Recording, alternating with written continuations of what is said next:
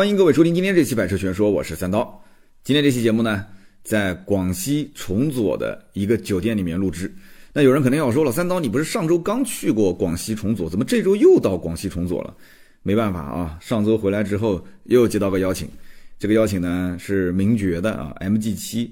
我当时说我才去过，我为什么还要再去一趟呢？然后呢，这个我们的运营经理跟我讲，他说你最好还是去一下啊，因为名爵之前的两三次邀请你都没有去。说你这次再不去的话，我这里很难开展工作，很难开展工作。我说好吧，再去一趟啊。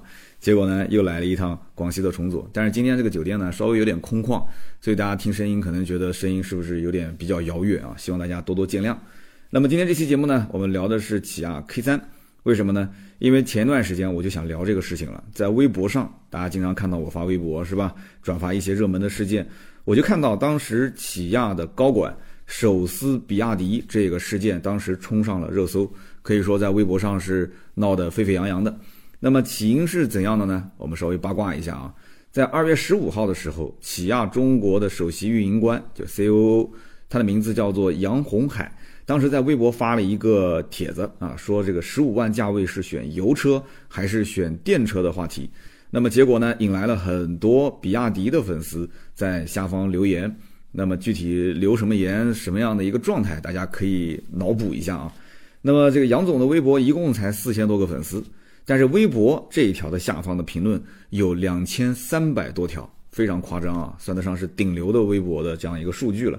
那么按道理说，这个微博呢，只是一个互动的平台，对吧？你不用太当真，因为你既然选择了抛头露面对吧？就总归是有些网友说话是比较带情绪的嘛。那么我也不知道这个杨总是当真了，还是说想借这个机会一看，哟，快热点来了嘛，想搞点事情啊，再把这个流量扩大化。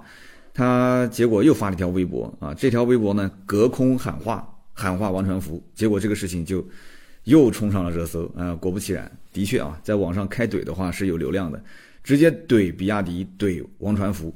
他在二月十六号啊，当时这个 C O O 啊，起亚 C O O 杨红海杨总发了个微博说。王传福，请教育好自己的团队，水军也要有素质。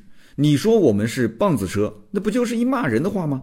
哪天你的产品能不在大街上自燃？何时你能标一个真实的里程数？何时你可以不弄虚作假？然后巴拉巴拉啊，大概就是这些。那么光看这条微博呢，我估计可能有些人会觉得杨总是不是被网友气的这个有点有点严重了啊？但是呢，也有人就是怀疑这个事件可能是炒作啊，可能是借这个机会想要再多博一些流量。那么你怎么看？我们评论区也可以交流一下啊。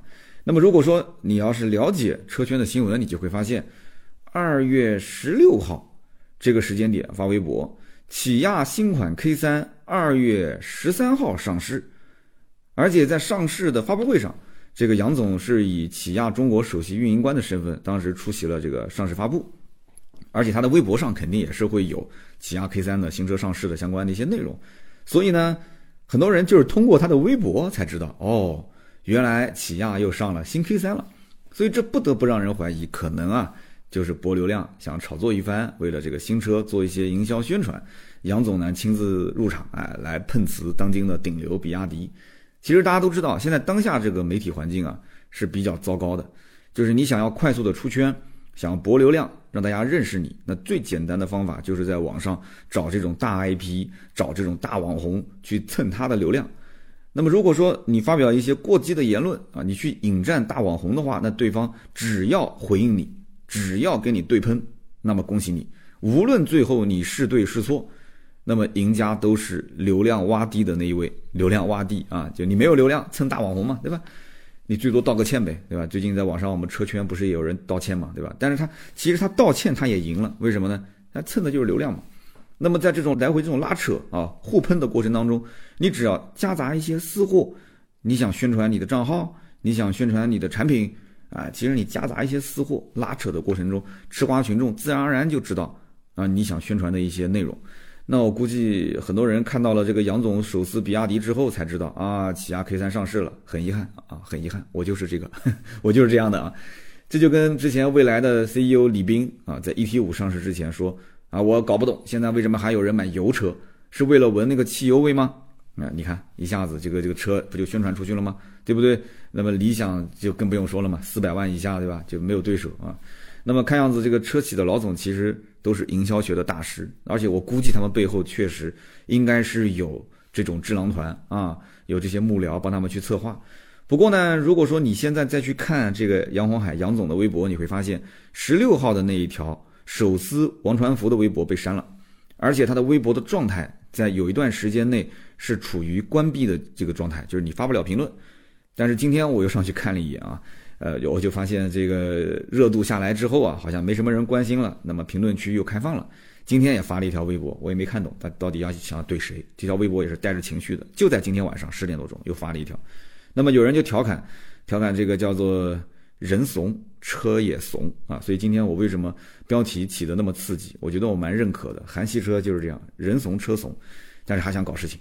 那么当然了，我们是正经聊车的节目，那八卦这方面呢，我们就点到为止啊。那么这次呢，我们的节目就好好的聊一聊刚刚上市不久的新款的起亚 K 三啊，也算是他蹭了一下我的这个热点了，是吧？咱们节目多少也有点流量啊，是不是？那我要不说你也不知道，是吧？那么这个车到底有哪些优点，有哪些缺点啊？是值得这个杨总亲自入场去炒作的。它跟同价位的车型该怎么选？那么这个 K3 为何销量总是没有起色？咱们今天好好的聊一聊。那么我看了一下，上一次聊起亚 K3 是在二零一九年，那么一转眼四年过去了。就像上一次我在聊奇瑞的时候，对吧？上期节目很多人说我是带着情绪的啊，我看不起国产品牌。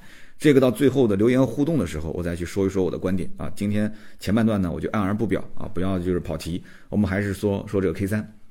那么起亚 K 三这个车呢，其实它不是一个就是现在这个新款，不是全新换代，它是中期改款。那么讲是中期改款，其实我觉得也就是改头换面。为什么这么讲呢？因为这一代的 K 三最早就是在二零一九年五月份上市的，所以一九年为什么我出过一期节目，就是因为刚上市，而且当时我应该还。去河南郑州做了一场直播，当时整体网络上的宣传力度还是挺大，很多人应该也是看到了啊，有这么一个车，而且据我了解，全国卖的最好的就是起亚这个车啊，好像就是在河南郑州，哎，反而不是在盐城，郑州遍地都是，很多的网约车都是用的起亚的车，我也不知道为什么，可能当地人对于。韩系品牌没有没有那么多的一些偏见啊，可能他们觉得说合资车，而且这个性价比确实不错，他们就买了。但我很奇怪，那为什么不买现代要买起亚呢？有没有河南郑州的老乡啊？能不能说一说到底是什么原因啊？那么 K 三这个车呢，其实呃新款的整体变化不是很大，它这个车呢是定位紧凑级的轿车。首先尺寸上来讲，我估计很多人就搞不太懂，就这车到底是个小型车还是个紧凑级的车？K 三这个车子是标标准准的紧凑级的轿车，四千六百六十六毫米的车长，一七八零的车宽，一四五零的车高，轴距两米七。那么整个这个尺寸跟老款基本是一致的。它的大小是什么样一个概念呢？跟同级车型去对比的话，它跟日产的轩逸啊，包括丰田的卡罗拉、雷凌的大小几乎是一致的。也就是说，单论这个车型定位来讲的话，起亚 K 三应该就是跟轩逸、卡罗拉是一个级别。那么虽然说车型定位是类似的，但是你要看它实际售价，那明显不是一个级别。为什么？因为 K3 的实际的入手价格，一点五升的次低配还不是最低配啊，它最低配基本上买不到。次低配的话，大概打完折八万来块钱，啊，有的时候行情好能优惠到七万多块钱，七万大几，八万出头一点点。那么按照这个售价来讲的话，它实际对标的车型应该是日产的轩逸经典，也就是新老同堂销售的那个老款。以及朗逸启航啊，朗逸的老款应该是对标的这两款这种合资的淘汰的这种老车型，那么它们之间的这种优惠之后的价格才是比较接近的。那么外观方面呢，新款的 K3 也是啊，把之前的老的这个前脸设计风格，也就是那种小鲨鱼的造型给换掉了，换成了全新的熏黑中网。那么这个前脸造型呢，也是家族语言嘛，对吧？家族语言就跟它的大哥 K5 凯酷，呃，就比它就相对来讲靠拢一点。那说实话啊，说实话，新款虽然说中网是熏黑了，看起来更运动，但是我个人觉得没有之前的那个小鲨鱼造型的中网更有个性，更有辨识度。为什么呢？因为它现在这个中网呢，用的是镀铬的直瀑式的中网，那么让人会联想到什么车呢？联想到 AMG。你再回头想想看，在咱们国产车里面啊，它是合资车，咱们国产车里面是不是也有一款前脸一看就特别像 AMG 的？没有错，有人应该老资深车迷知道，就是 MG 的那个天蝎座啊，MG 五天蝎座。就是怎么讲呢？你说好不好？这不好说好不好，只能说少了一点自己的个性啊。原来的老款的车头前脸，我觉得还有一些原创性啊，还是有一些自己的个性。但是不知道为什么现在这么一改，就感觉反正就我是个人不太认可啊。车侧跟车尾跟老款基本上就没有什么变化。那么内饰方面有没有什么变化呢？内饰的变化也不能说没有吧，只能说你要仔细去发现，仔细去发掘，有变化但不大。比方说，全新设计的十点二五英寸的全液晶仪表啊，显示的界面也是重新设计的。只不过这个十点二五英寸的液晶仪表只有在中高配的车型里面有，低配它还用的是一个四点二英寸的一个液晶屏。那么新款的 K 三的中控屏下方呢，也是取消了触控按键，同时它用的那个什么起亚 Connect 的这个智能互联这个系统也是做了个升级。升级之后呢，就有了在线音乐、在线视频、在线导航。包括什么后排一键静音这些，我觉得没有什么用的功能啊。那么除此之外呢，新款的不同之处还在于用了一个全新的电子换挡杆，哎，这个是我觉得内饰最大的一个变化。为什么呢？因为传统的那种机械的来回拉扯的这样的一个换挡杆，显得是上一个时代的产物，是吧？那么现在用这种电子挡杆，那么老车主的眼里呢，就觉得是翻天覆地的变化，对吧？他明知道动力总成没有变。但是看到这个电子换挡杆，他就感觉这就是换代的产品，是不是？很多人就是这样吗？那么在配置方面呢，新车是标配自动大灯、自动空调、电子驻车、六个安全气囊、LCD 的可视化的换挡杆，就是档位在那个挡杆上面是可以看到的。那么顶配车型呢，还有座椅通风、加热、方向盘加热等等。在这种级别的车型里面，我觉得加上这些什么座椅通风、加热、方向盘加热，呃，有点有点小夸张了啊！确实配置是比较到顶的。那么动力上面呢，K3 是有1.5升自然吸气加上一个 CVT，以及 1.4T 加上七速干式双离合两桶两套动力。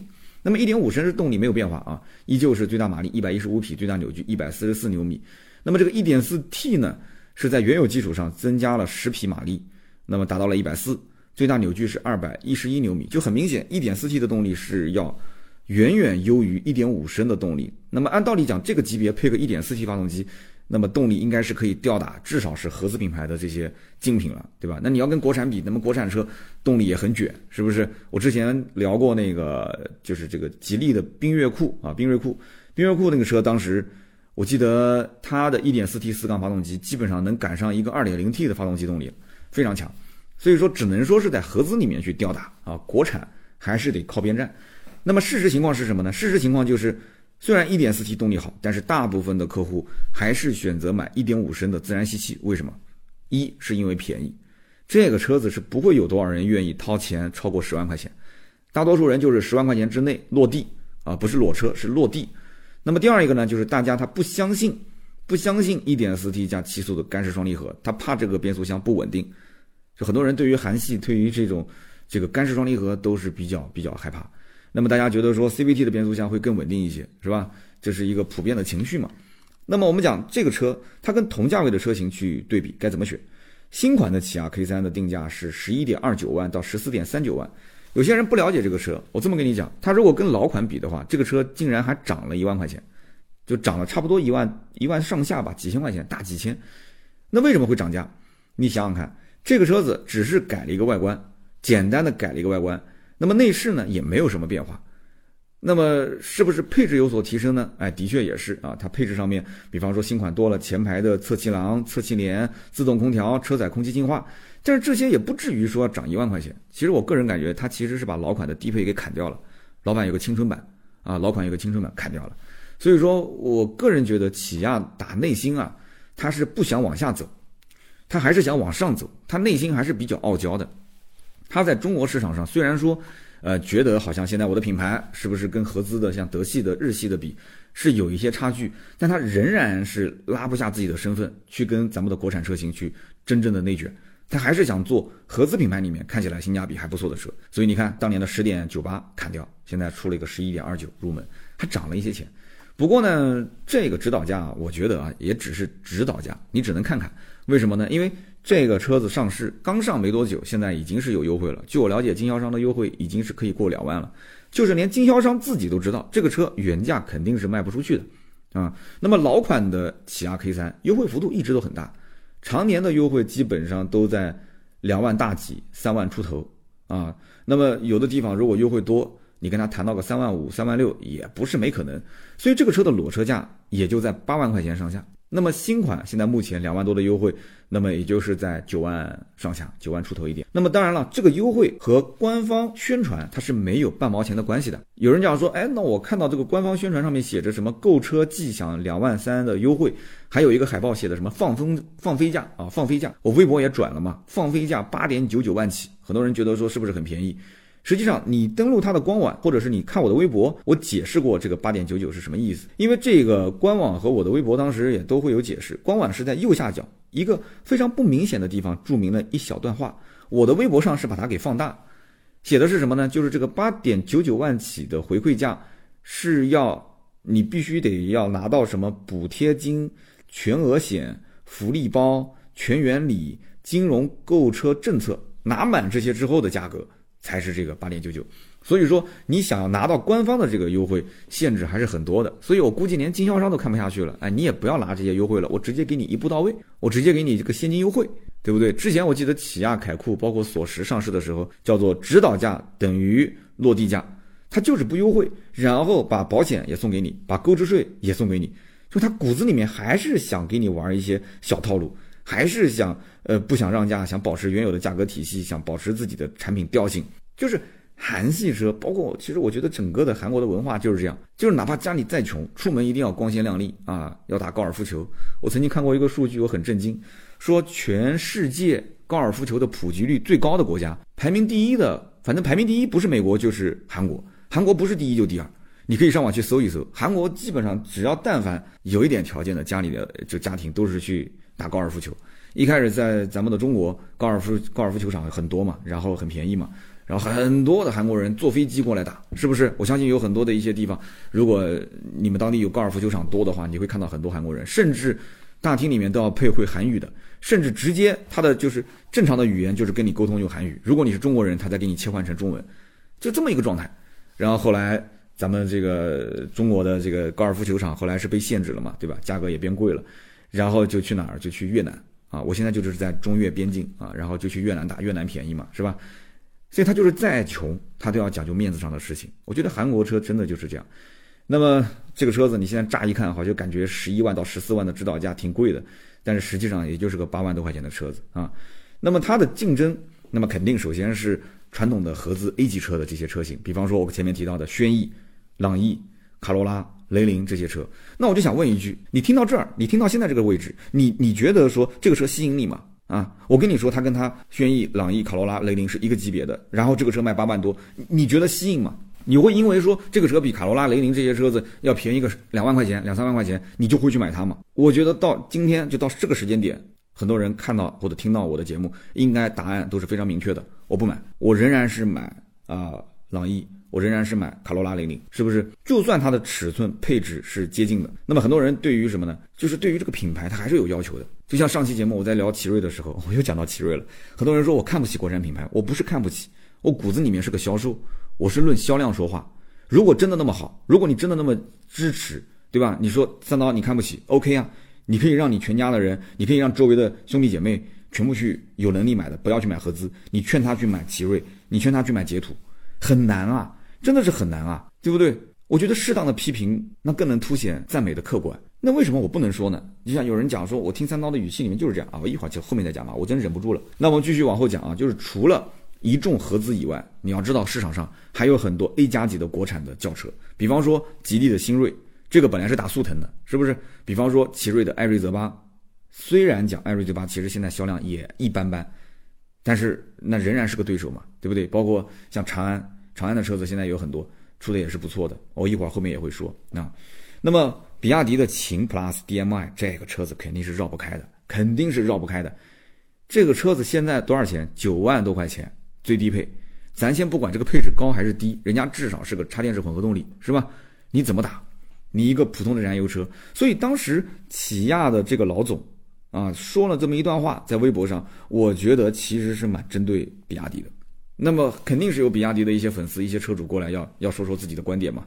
啊，咱不管是不是水军，是不是可以我自由的表达我的观点，是不是？那么实际上从真实成交上来讲，就成交价上来讲的话，K 三我觉得更像是对标轩逸经典、朗逸启航这一类老车型。因为他们的优惠后价格是接近的。前面我也说了，一点五升的次低配时尚版起亚 K 三可以优惠将近三万，成交价也就是八万上下一点，落地也就是不到九万，不到十万的样子。那么无论是新 K 三啊，还是和以上的这些合资车比，我个人觉得 K 三怎么讲呢？但凡客户有一点点预算，能超过八九万块钱，他一定是去买这些丰田啊、大众啊、日产这个车。我觉得 K 三的产品力是被他们摁在地上摩擦的啊，品牌力也是摁在地上摩擦的。那么你想，轩逸、朗逸、卡罗拉、雷凌啊，人家挂的是大众的标、丰田的标、日产的标，真的，你你不要去忽略这个事实，事实就是这样，非常残酷。你可能说我支持国产，我支持民族品牌，我相信，但是在买车的时候。真的有多少人说我支持国产？我支持是用人民币去支持的，很少。因为你看销量排行榜就可以了。我每个月都会去看销量排行榜，我也会去研究。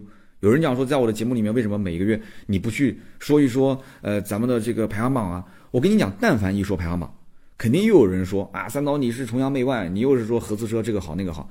因为这个排行榜常年不变，我们就讲紧凑级 A 级车的排行榜，你怎么说呀？常年都是朗逸、卡罗拉、雷凌。轩逸、宝来，你说来说去前几名都是这个，那你说你不要说前几名呗，你说后面的呗，你往后说它的排名也基本上没什么变化，就这么国产车来回就那么几个，对不对？前面就是合资一一水儿的合资前十名，然后几乎是看不到国产。你说什么十五到二十万的那个 SUV 也看不到国产。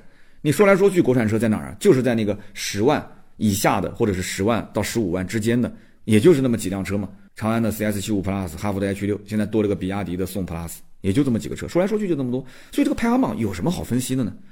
啊，大家可以给我点建议。你希望我说排行榜吗？每个月我是可以拿一期排行排行榜过来，或者拿个两三期水一水，说一说嘛。说来说去就那么多东西啊，它没有变化呀。这是个大的市场行情，它就是这样子。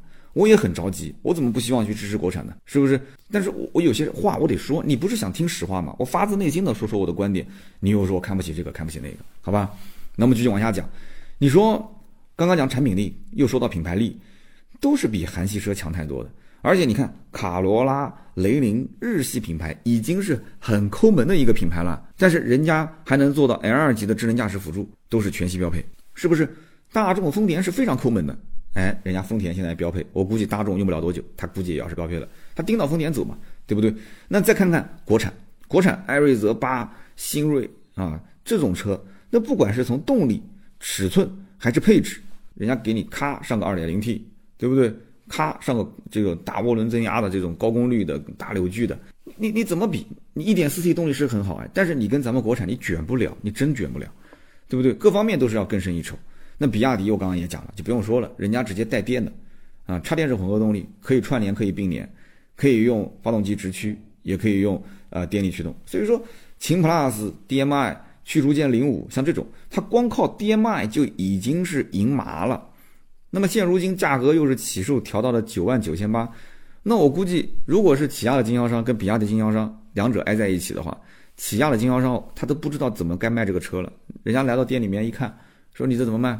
像隔壁的比亚迪秦，对不对？九万九千八，人家还是个插混，还不要交购置税。你说你让我买哪个？你换做你自己买车，你买哪个？然后销售指了指门口的停车场。说我就是开着比亚迪秦来上班的，哎呀，那真是要如果有这一幕的话，尴尬，实在是尴尬。那么我刚刚前面讲了，还有长安，长安也是上了个新车，叫颐达，啊，很多人可能对于长安这个不太了解，就长安不就是长安 CS 系列卖的比较好嘛？长安其实轿车一直卖的也很不错。当年我一直在讲，国产的轿车唯一拿出来能打的几个销量比较好的，一个是这个吉利的帝豪，一个就是长安的逸动。这个颐达应该是大概率啊，后期应该就是直接平替逸动了，但是官方没说，逸动还在卖，啊，逸动还在卖。那么目前来讲，颐达的预售八万九千九到十一万零九百，人家定价就低，而且我有个内部消息啊，但不知道是真是假。我的内部消息是讲说，颐达当时官方定价应该是十一到十三万，只不过因为看到了比亚迪秦 PLUS DM-i 这个车，一下子把价格调到了九万九千八。然后官方内部开会，说我们要调价，要不然这车根本没法卖，所以就调到了八点九九到十一点零九万。所以这台车的价格能降到这个位置，我个人觉得你要感谢比亚迪。而且这个价位，我我想啊，官方一下子调下来，等于就是没有上市就官降嘛。经销商后期啊，厂家应该是会稍微管控一些，就是经销商你不能再让了。你要是再把这个车八点九九万再让个两万块钱，让个一万块钱，变成一个七万多的车、六万多的车，那对不起，长安的整个品牌利益会下滑很严重。所以像这种车型的话，我估计在很长一段时间内价格应该不会有什么变化。那么这个车我们就讲长安颐达，它是比 K 三要大了一圈，四千七百七十毫米的车长，两千七百六十五毫米的轴距都要大，而且全系一点五 T 加七速湿式双离合的这样的一个动力总成。那么配置你可以自己比，拉开来一看就知道了啊，小黑点基本上都点满了。跟合资比根本就是卷死对手，三百六十度无死角，吊打韩系，所以你要谈性价比，那你还得要看国产车，是不是？中国的车企，我个人感觉就像是面临高考的学生一样，宁可累死自己，也要卷死同行。前两天不是有一个那个高考的女生在那边就是讲那个誓言宣誓嘛，啊，表情非常的激动，后来也是引发了网友的网暴，就是网友说这个女生啊，这个看不惯，那个看不惯。说实话。这个每个人有每个人的活法，对不对？很多家长自己在卷，但是呢，在外面讲起来，哎呀，我很轻松啊，这个那个的，他不想别的家长卷，自己在背后暗暗的卷，这个我觉得是不合适的。像人家一个学生，你没有必要去去去网暴他，他有他的生活方式，他在一个小县城里面读书是他唯一可以改变自己命运的方式，对不对？那么甚至于他将来可能就读个九八五、二幺幺。他在整个的我们讲什么阶层跃迁啊，或者说能不能超越他父母，生活质量更好，这个也是两说。但是读书是他目前能看到的唯一的机会。我们我们没有必要去嘲笑他，我们完全没有资格，对吧？去人家说不定人家就是稳稳的九八五二幺幺啊，对不对？那我们就更没资格去去嘲笑他了，是不是？很多人还，对吧？那我不能多说，说了嘛，又伤了很多人的心了。所以呢，就怎么讲呢？就很多人内心是很敏感的，在网上其实我们都能看到，有的时候话说多了，言多必言多必失。但是没办法，我本身就是一个做自媒体的，天天要抛头露面，我已经很谨慎、很谨慎了。但是我不是人民币啊，我不能让每个人都满意啊，你说是不是？所以说，怎么讲呢？就是起亚这个车子呢，它到今天为止还是认认为自己是一个合资车的身份，他只不过觉得我是合资车里面的一个守门员，啊，他总觉得说我不管怎么比，我只要比日产、比丰田、比大众更有性价比，那不就可以了吗？那么对不起，我想讲的是，这只是厂家你一厢情愿。消费者是不会这么想的，消费者可以上比合资，下比国产。我凭什么不能拿韩系车去对比国产？口袋里面是我自己挣来的钱，对不对？我不觉得国产车造的比你差，那我肯定要对比嘛。那对比下来，我觉得你没这个实力，我不认可你，那我自然就买国产车了。那么我刚刚讲的这个是外患啊，对于起亚来讲，这是外患。那么还有内忧呢？有人讲什么叫内忧呢？内忧外患，内忧是什么？隔壁还有现代呢。还有北京现代呢，对不对？很多起亚的 4S 店跟现代是开在一起的，挨得很近，马路对面。自家的表兄弟现代还有一款车叫伊兰特呢，伊兰特也饥渴难耐呢，是不是？那么也许很多客户他到起亚店看了一圈 K3，哎，觉得不错，但是呢想了想，我都已经买起亚了，我连起亚，我连韩系车我都买了，我为什么不去马路对面的北京现代再看一看呢？结果一看，价格差不多。但是伊兰特的这个名气还更响一点，而且怎么看现代的人气都比起亚要更旺，对不对？那个精气神啊，那个那个整体的这个量啊，跑的还比它多。那我将来是不是售后也有保障，服务有保障？一点五升你算，一点五升同样啊，这个伊兰特的精英它优惠之后的价格八万多块钱，也是八万多块钱。那你说我同样花八万多块钱，我可以买一个伊兰特，我我为什么要去对面去买个起亚 K 三呢？那你说大多数的客户是不是这样的一个选车思路？所以在传统合资 A 级车的领域，客户，你告诉我有什么理由去买一个起亚 K 三？他为什么要为这个车买单？我自己是想不到什么理由，因为能够平替的太多了。我估计起亚可能自己也知道他现在处的这个这个环境啊，就只能说我是默认经销商常年保持个两三万的优惠幅度，啊，不敢去给他做价格管控。但是我反过来讲，经销商如果长期不挣钱，那起亚的经销商有多少能开得下去的？所以你看，这么多年退网的也很多，起亚的经销商越看开的是越来越少。而且我告诉你，有些还是直营店或者是半直营店，什么意思呢？就是库存啊这些压力厂家来担。我看到网友之前发了一条帖，就是前几天说提了一台二零二一款，二一二一款当然相当于是老款了嘛，啊，就是十三万一千八 K 三的一点四 T，叫智驾运动版，十三万一千八，你知道它裸车提车价多少钱吗？九万块。十三万一千八裸车啊，九万块，等于说优惠了四万多块钱。这个车子我告诉大家啊，你经销商 4S 店问的行情，不要着急，你可以再问问二网，特别是那种老款，你问一问二级经销商的行情，甚至于比 4S 店要多得多得多。所以买起亚，我劝你一定要多问几家啊！你可能在 4S 店看到的，它不是正常的行情啊，你真正入手的行情可能比这还要便宜很多。那么要这么看的话，其实起亚 K 三它真正的定位，它是一辆大概七万多块钱到十万上下的一个车。那么这个价位的车型，基本上就是你要在合资对比，都是一些小型车、微型车，像本田飞度、丰田的致炫，对吧？这一类的车，像我开的威驰，像这种车。我之前不是那个小威驰开的也挺好嘛，也卖掉了。但是我一直在讲，买日系的这种小车的用户，他的心态其实跟买紧凑级不太一样。他们的心态就是，我这个车像存钱，就一直开呗。我也不讲配置，我也不讲什么硬塑料、廉价的材质，我啥都不要，只要它稳定，只要它油耗经济，我不要它什么动力要那么强，对不对？那么飞度、致炫跟 K 三比，我觉得。你不管是空间、尺寸、配置，那 K 三肯定是比它要强。但是对不起，致炫、飞度它卖的就是比 K 三好，那是好的多的多的多啊！什么原因？还是刚刚那句话，就是冲着本田去的，就是冲着丰田去的，就是冲它的保值率、稳定性去的。你说什么都没有用，我就不相信你韩系车。有人讲韩系车其实也挺稳定的，也没什么毛病啊。没办法，这个是对于客户教育是长期教育的一个过程，已经养成习惯了。那你要知道，飞度它为什么那么傲娇啊？它连最低配音响都没有，喇叭都没有，你更不要提什么天窗了，倒车雷达都没有。八万块钱，那就是正儿八经买标送车，而且一直到九点九八万的这个潮越版，你才能看到什么？才能看到触控屏幕，才能靠到四个扬声器。那你要这么讲的话，起亚确实那比它性价比高得多得多。那致炫一样啊，但是致炫虽然说配置也低，但是比飞度略微的好一点。啊，起码它它全系还给你配两个小音响、小喇叭，还能听一听，还有个倒车倒车雷达，还能让你倒车的时候能听到滴滴滴的声音。K 三其实我觉得是在错位竞争，那么车呢，它是个紧凑级的车，但是价格却是按照合资的这种小型车的价格来成交的，因此 K 三面对的其实上有紧凑级的这些对手，下面其实也有这一众小型车的买家，所以如果说你只有一个合资小型车的预算。啊，大概也就是七八万块钱，但是呢，你想要比飞度致炫更大的空间、更好的配置，而且你一心就想着要买合资品牌啊，我不想买国产，那那绕了一圈，你可能真的会去看看起亚，但是看完起亚，你可能最后还是跑到了北京现代的店提了一个伊兰特，会不会这样？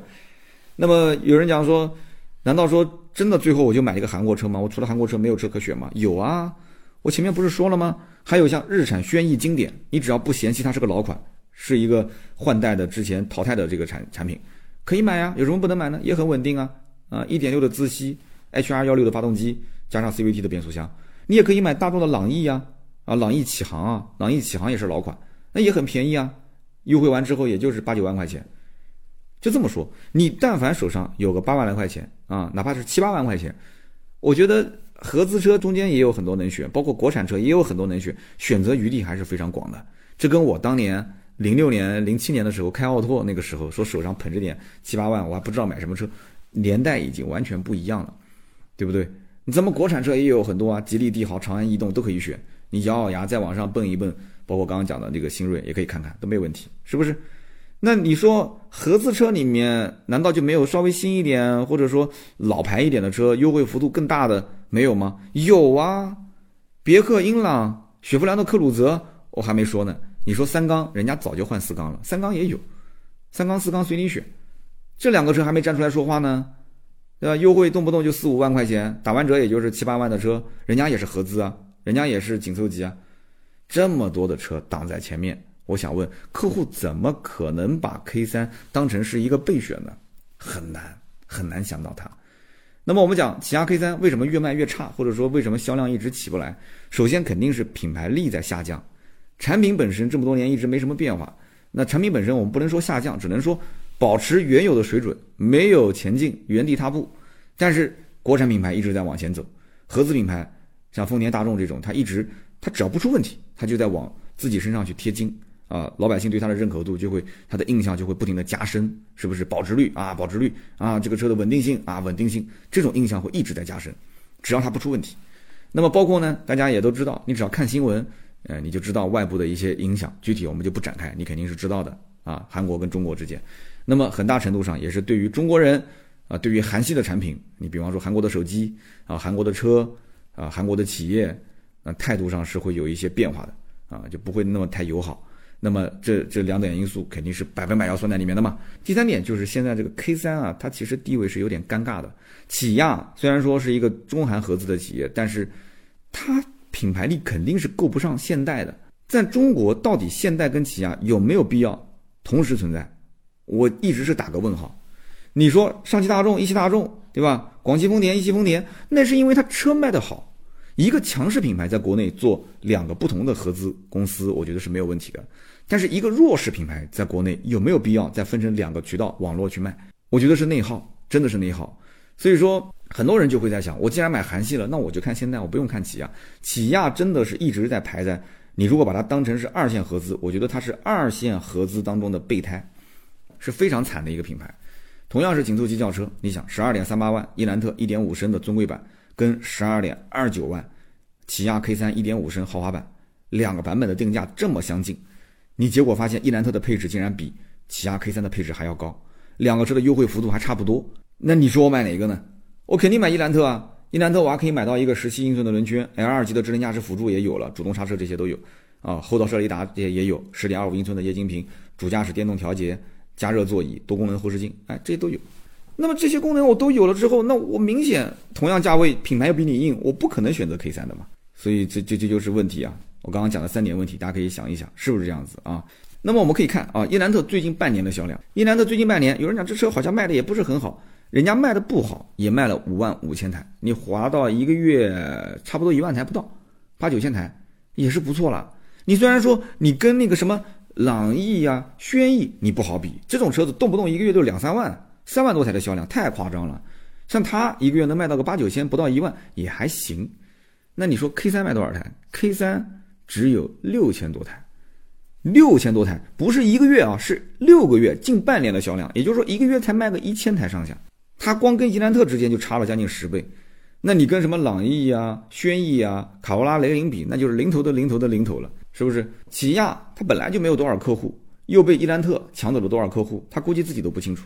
那么除了自家表兄弟打压，还有他的亲兄弟也在蚕食。有人讲什么叫亲兄弟，就是起亚自己内部其实客户过来看车啊，他看了看这个起亚 K 三，他也觉得开这个车子，哦八九万块钱都花了，我八九万都花了，我觉得这是不是开出去，这小车子没什么牌面？哎，旁边有一辆起亚智跑，他可能会觉得说，哎，我可以买个起亚智跑，我往上够一够。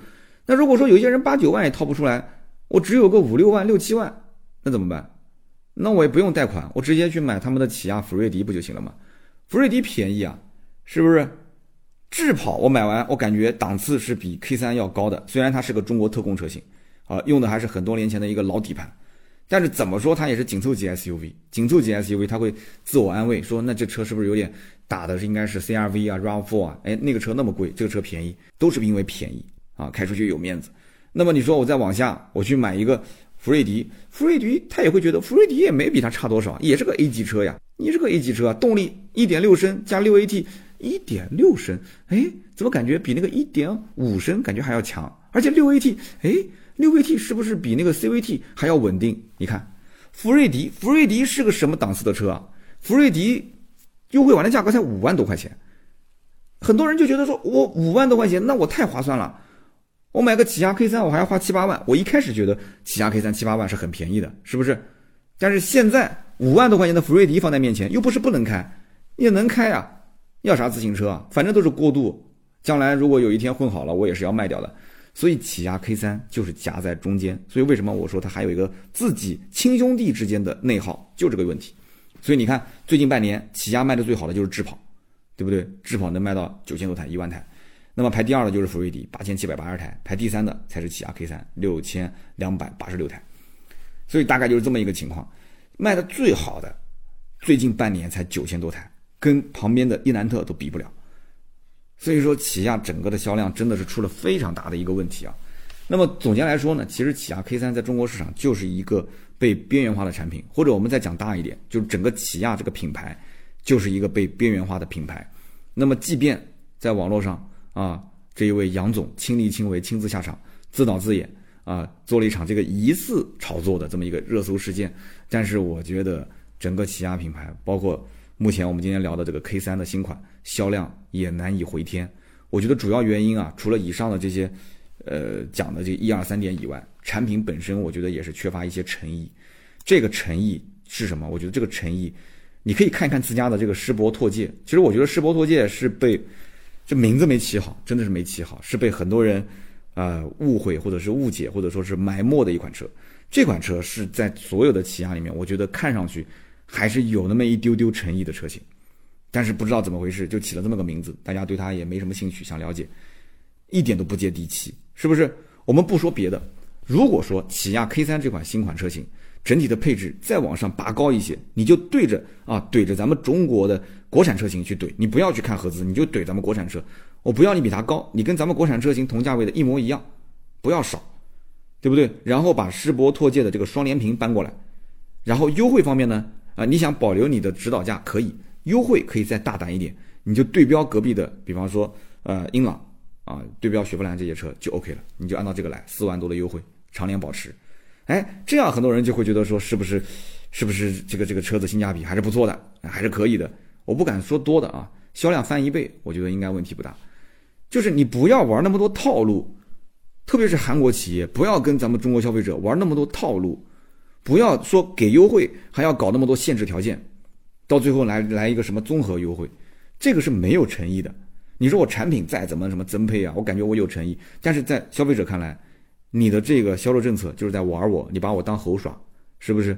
我没有时间浪费在你身上，本来就是过来瞅一眼，稍微看一眼的，你还给我看到了你的那些，呃，这个这个三脚猫的功夫啊，花钱修腿，在我面前展示一下，我根本就不想看。你跟我说实实在一点啊，讲点实际的东西，我掏多少钱？我能买到你这么一样产品啊，所以说，与其啊，我觉得起亚花时间去想怎么去炒作，怎么去博流量，怎么去碰瓷这些顶流，我我觉得还真不如真就是拿拿诚意，就想想看诚意这两个字该怎么写，要不然的话，只会用这些炒作，用这些营销，让人更反感这个韩国品牌。韩国的企业在中国，我觉得至少这么多年，最近这几年，你只能是低调发展。你想站在风口浪尖去引领时尚潮流，目前来看可能性几乎为零，好吧？那么以上就是关于起亚 K 三，顺带也是聊聊我对于起亚这个品牌的一些看法啊。感谢大家一直收听到现在。那么不要忘了啊，觉得节目不错，我也不说什么点赞、留言、评论了。觉得节目不错，想想办法去赚一点平台的月票啊，点点赞啊，或者说是签签到呀，把月票投给我，因为月票给我越多呢，啊，我的这个节目在首页的曝光量会越大。啊，我们老粉丝对吧？我也是个免费的节目，希望大家不要吝啬，多多想想办法，弄一点月票投给我，感谢。接下来呢是关于身边事的环节。那么今天呢，我又来到了广西的崇左啊。那么出差呢，我肯定是要录音的，了录音笔也带了，对吧？笔记本也带了。今天聊一聊我的那个 MacBook 卖掉了，换了这么一个惠普的暗影精灵。我觉得选笔记本跟选车真的很像啊。MacBook Pro 卖了也没卖多少钱，小几千块钱，惨不忍睹，我就不多说了。那么换成这个暗影精灵 Pro 呢？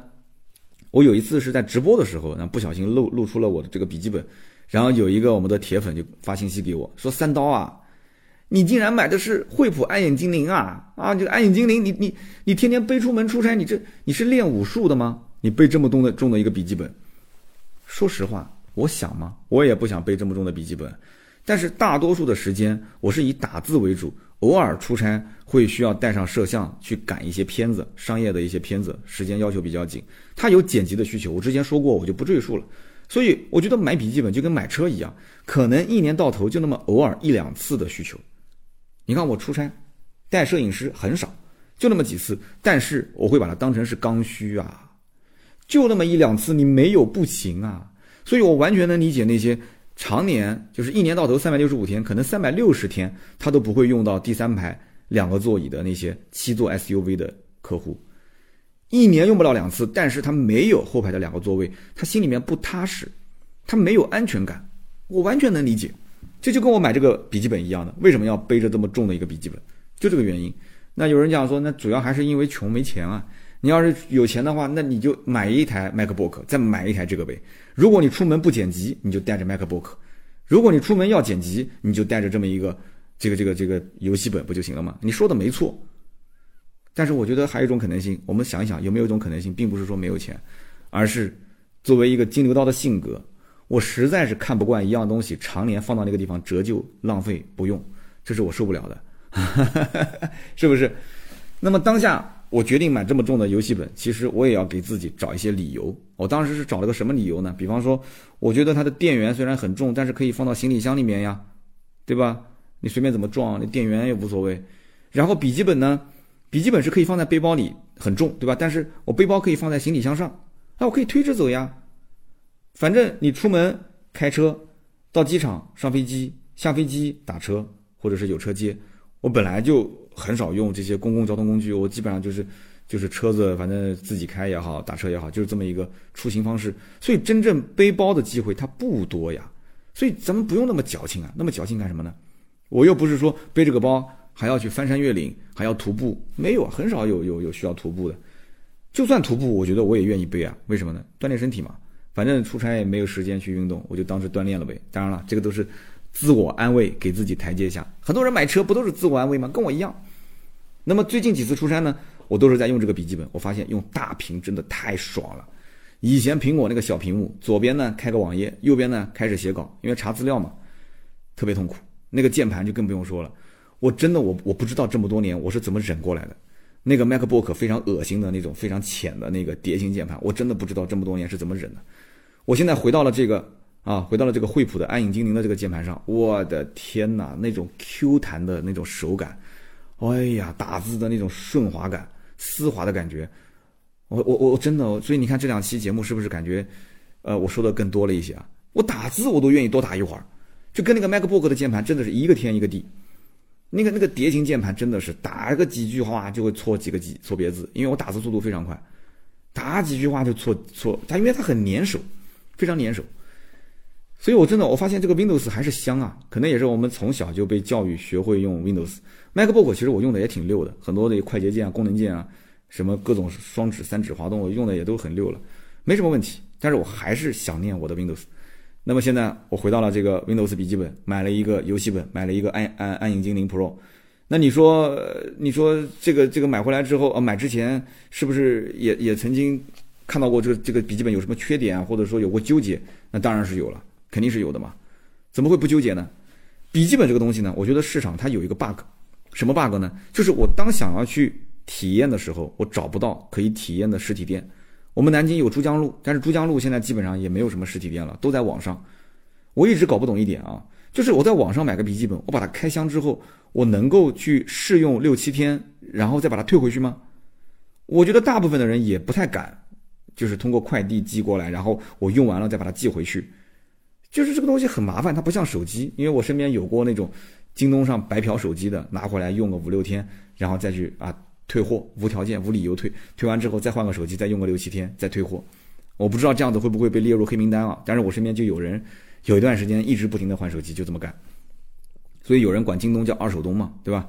那笔记本我不知道，所以你线下没有实体的店面去体验，那就会出现什么问题？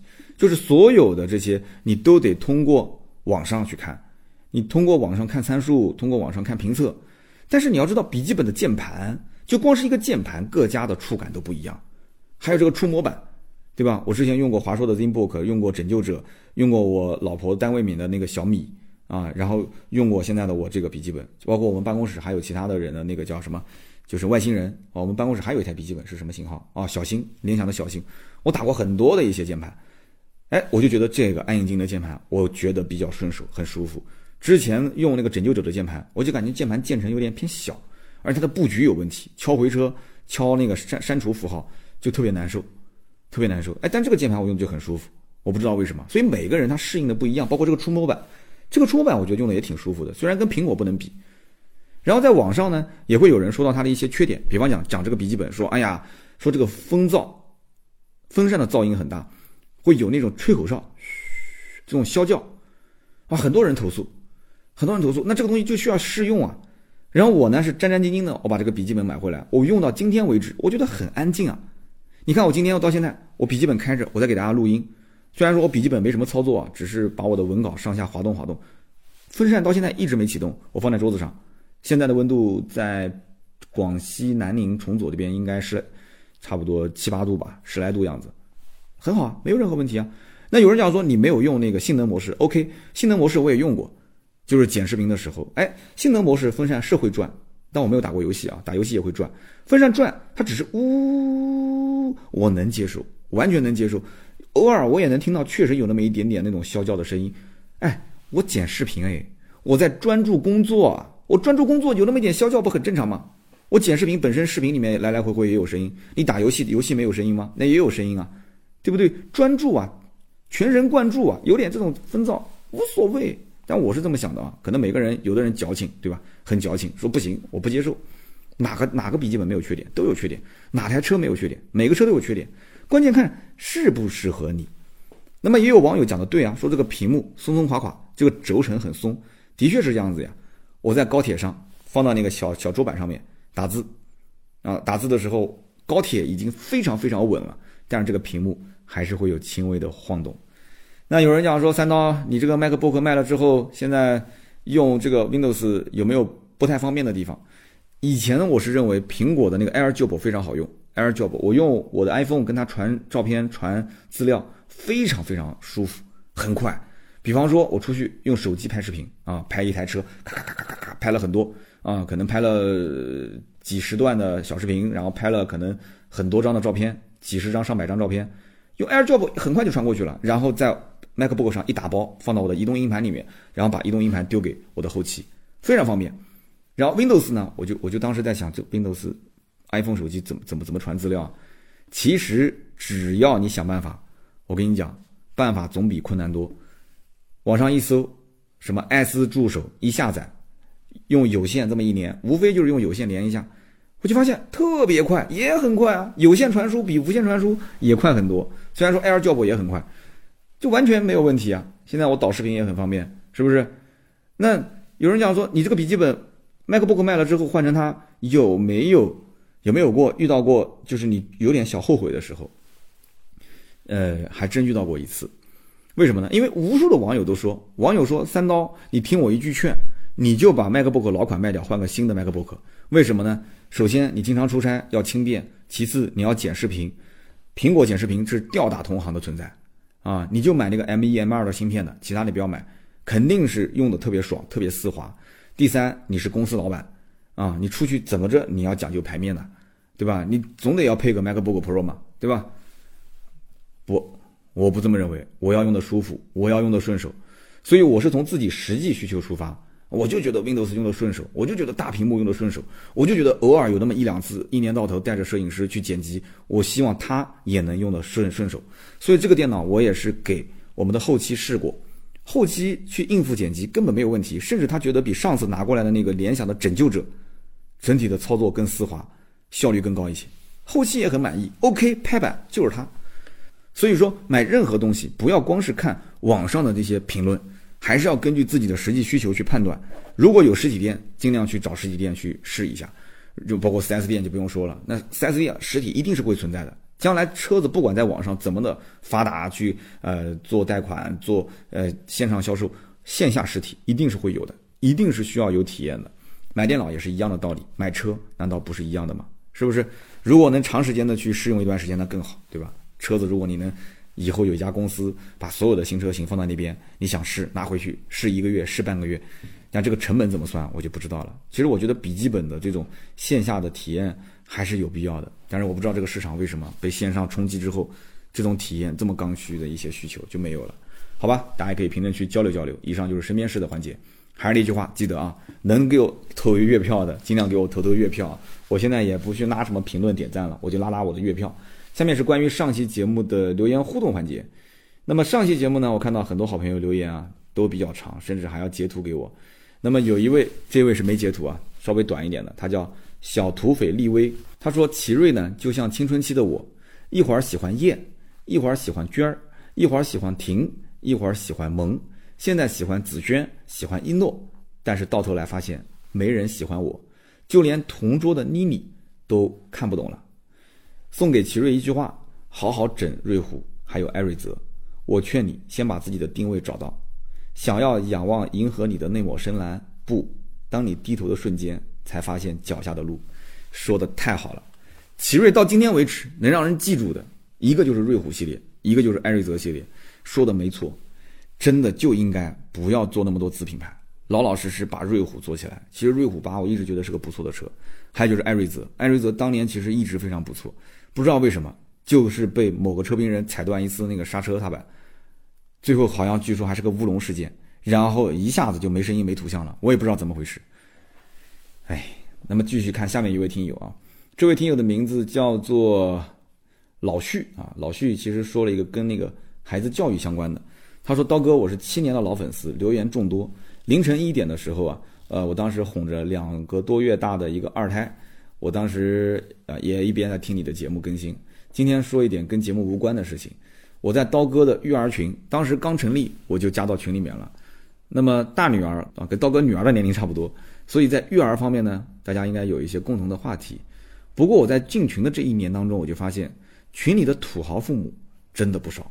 从平时讨论给孩子的各种物质储备条件来看。他们的孩子完全是衣食无忧的，然而，真的仅仅是衣食无忧而已。至于孩子精神层面的培养和科学育儿的理念，从各种教育的话题讨论方向来看，我觉得真正懂家庭教育的是极少数。其实这样也倒还好，更可悲的是，对自己的无知却浑然不知，甚至还有点自我感觉良好。那么，从刀哥将樊登有关的家庭教育知识定位，啊，定位于制造焦虑，也可以看得出。刀哥自己内心深处对于家庭教育并没有足够引起重视，甚至很不屑。内心深处，三刀可能是这么想的：我只要赚足了钱，给我的女儿，给她一个美好的将来，让她轻装上阵就够了。哈哈，太正常了。其实大多数的老父亲都是这么想的。其实科学系统的家庭教育知识获取成本并不高，少看短视频，啊，包括育儿的短视频，多看书。首先呢。非常感谢老旭啊，语重心长的发了这么长一条留言给到我，也是跟我们的粉丝朋友们一起来分享。但是呢，我也分析分析你啊，因为你分析分析了我，我也是个平时研究人的人。从这段话的字里行间呢，我个人判断啊，是不是你对于孩子在物质条件方面能够给予的并没有那么多，所以你在群里面看到的这些人，他们在讲自己的物质条件的时候。你觉得他是过着衣食无忧的生活，而他们其实可能他是浑然不知的，他觉得我就是正常交流。因为育儿群我也在看，这个东西难免每一个群里面，你想，你你如果说怎么讲呢？就是平时可能，呃，生活条件各方面一般的话，你不会在群里面跟大家去交流这些东西的。而在群里面乐于交流、热情交流、天天爱发言的那帮人，他也不一定真的那么有优越的物质条件，但是他交流的那个。话题的层次，他就一定是在那个位置。人在这个社会上，他就是有这种虚荣心，你没有办法。当然了，老徐啊，因为我不认识你，也可能说你的物质条件确实比他们都丰厚，你的精神层面比他们也都丰满。但是呢，老徐，我这个人就是不爱在群里面跟他们这些人掰扯，对吧？那这也有可能，因为敢生二胎的家里面条件不会差，肯定是不会差。我只是说，在群里面，有的时候聊天，他就这么氛围。我作为群主，我不能说他聊的都是一些，呃，给孩子花这个钱报那个班，然后这个那个的，我把他给踢掉。那这就是自由讨论的一个一个场所，对不对？他没有做人身攻击，我也不好说他违规。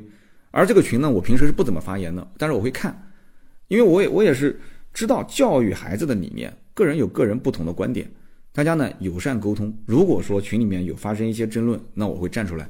我会做个老好人协调一下，对吧？那这个时候大家都是卖我个面子，大家就不吵了，对不对？如果是人身攻击嘛，我就直接踢掉啊。如果是简单的争论，那就到此为止。那么至于说，你说三刀，你可能是这么想的：赚足了钱给你的女儿，给她一个美好的将来。那我觉得啊，你作为七年的老粉，你真的不了解我。我在节目里面我不止一次的说过，我将来首先公司我女儿肯定是接不了手的，她又不喜欢车，从小就对车表现出没有兴趣。其次。我的观点一直是我留什么东西给我女儿，我都不会留财富给她。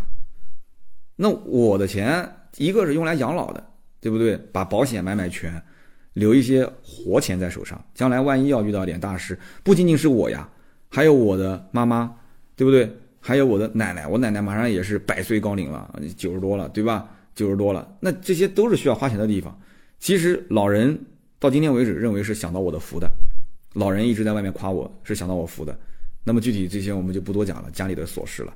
那我妈妈呢？你问她，她也会说，哎，我也是享了我儿子福的。那么两代人都觉得说享了我的福，我觉得我精神层面是很丰满的，我不用去炫富，我不用去买豪车，对不对？我看到我妈妈很开心，我奶奶很开心，我每周周末我去看她的时候，哎，他们那种就是对吧？那种啊，就是哎呀，你辛不辛苦啊？你不要太累啊。说来说去，其实一直重复的那些话都是唠唠叨叨的话，但是我也很开心啊。那我过的是这样的生活，那。小孩子其实他也能看得见，你怎么对你的长辈，将来他就怎么对你。我不会把财富给到他的，不会的。你说一点不给，不可能。那也是希望女儿能过得好一点，对吧？那最多一套房子吧，就是将来跟她老公吵架，对吧？两个人要要闹矛盾了，她好歹还有个地方能去。一套房子多少留下来给他，那多了还能给什么呢？我说给女儿一张银行卡，以后不够就拿去花，不会这样子的，绝对我不会做这种人的，不会的，让他自己去理解什么是财富。让他自己去理解什么是奋斗，给他的东西是不值钱的，给他是害他。当他觉得说一个手机我得要自己去打工打两个月、三个月我才能买得起，当他拿到手机的那一刻，他那种幸福感，他他是会珍惜的。如果说老爸给我买个手机啊，老爸说啊行，最新款的，明天我给你快递过来，他会珍惜吗？不会的，他就是丢了他也不心疼啊。我是从正儿八经一毛钱一毛钱苦过来的，我当然知道这些，他现在不知道。但是我现在跟他讲，他也不能理解，因为他现在他就生活在这种家庭，他眼睛一睁看到的第一辆车就是奔驰，那怎么办呢？他真的认识的第一个牌子就是奔驰，那怎么办呢？那那你说，你跟他讲，你说什么是好车，什么是坏车，他不知道。他到家里面，他说他说威马小威是好车，你看我开小威是不是给隔壁的停车场已经调侃的不要调侃了？最近那一期又调侃我是吧？调侃我之后被威马车友群放到了全国大群里面，说这个 三刀的团队的人调侃自己的老板。这个这我心态很好，我无所谓，我真的无所谓。你让我骑个雅迪上下班也都行，但是我真的是不会给下一代说让他去不劳而获，获得很多一些我们留下来的东西，不会的，真的不会的，这不是我的教育理念。再加上我曾经的确给樊登读书会定义过，它是一个制造焦虑的这种自媒体，难道这是我一个人说的吗？这是公认的呀，这是公认的呀。你觉得说看看樊登，听听他的这些啊所谓的推荐的书啊，这就叫做。这就叫做叫什么来着？叫做家庭教育科学系统化的获取知识，叫做科学获取知识吗？一个父母的三观，当你成年的时候已经形成了，你觉得通过读书能够改变吗？很难。虽然我一直在讲说你的三观如果不读书，那就是你的父母和你的身边人给你造就的，但是你要知道其实很难。就是当一个人成年之后，特别到了三十三十五之后，你很难去改变你的三观，但是你可以改变你的认知。你可以迭代，你可以通过书籍，可以看到很远的地方，可以去长你的远见。其实有本书讲职业规划，就叫《远见》，这本书也非常好，大家可以去看一看，叫《远见》，非常不错。你要对职场很迷茫，你可以去看一看这本书。我们不是说为了育儿就去看育儿的书，很多育儿的书它是心灵鸡汤啊，它是给你做心理按摩，它甚至给你制造焦虑。而更多的，我觉得其实你要讲育儿的话，反而是应该让父母提升。提升的不是在育儿层面的，而是在你的远见、你的见识、你的认知这些维度上。其实我一直觉得，我我前段时间在研究什么学区房啊，研究什么孩子的提分技巧啊，研究什么课外辅导啊。但是我觉得这个东西就让我会越来越焦虑。但是呢，如果你站在这个孩子的终点往前看，就是你会发现，你你看点其他的东西，看一些历史的人物的传记啊，经济学的一些东西之后，哎。反而把原来那个地方想不通的一些事情给想通了。那我在平时交流的过程中，孩子也会听，他他不愿意去听父母讲那些唠唠叨叨的什么，你要好好学习，今天不读书，你将来是怎么样？你今天不读书，将来能怎样？将来能怎样？其实说白了，今天就算不读书，将来的人生也是他自己的选择，对不对？只不过起点高跟低有一点区别而已。当他有一天觉悟过来，这不是他要的人生，你说为时会晚吗？不一定，不一定。他基础受的教育本身就不差。现在所有的孩子再怎么讲，受了基础教育、九年制义务教育，再怎么讲，哪怕就是混个中专、混个高职，他至少也得要混个十二年的教育才能出来，对不对？都不算差，大家的智商也都差不多，无非就缺个机会。所以三观一定要正，然后让他有一个自我学习、自我迭代，知道认知维度高低啊，三观包括远见、见识，人是有区别的，智商是没有什么区别的。他知道这一点，我觉得就没有问题。那么到目前为止，我个人认为，虽然说有人感觉好像我一直经常讲我吐槽啊，孩子成绩不怎么样，我们家孩子成绩就算不怎么样，至少现在也是均分在九十以上啊，是不是？有人讲说以为是个学渣呢，好像好多人都以为我们家孩子是个学渣，什么这个那个，九十分以上其实真的在小学里面不算好，真的不算好。但是我们家孩子不至于说，今天我要为我孩子证个名啊，他不至于说是那种什么考不及格、厌学五六十分，没那么差，三门功课也能平均九十。最近一次考试是九十五的九十三的九十，很好了，很好了。那你说怎么奖励呢？其实有一句话是这么讲的：你不能因为他的分数奖励他，而是要告诉他，你首先你希望什么奖励？这个奖励是我针对于你，而不是针对于你的分数，对吧？爸爸该给你去。啊，旅行还是给你旅行啊？该带你去游乐园还是带你去游乐园？只是这件事情我们开心，我们真的很开心，我们可以庆祝一下，对吧？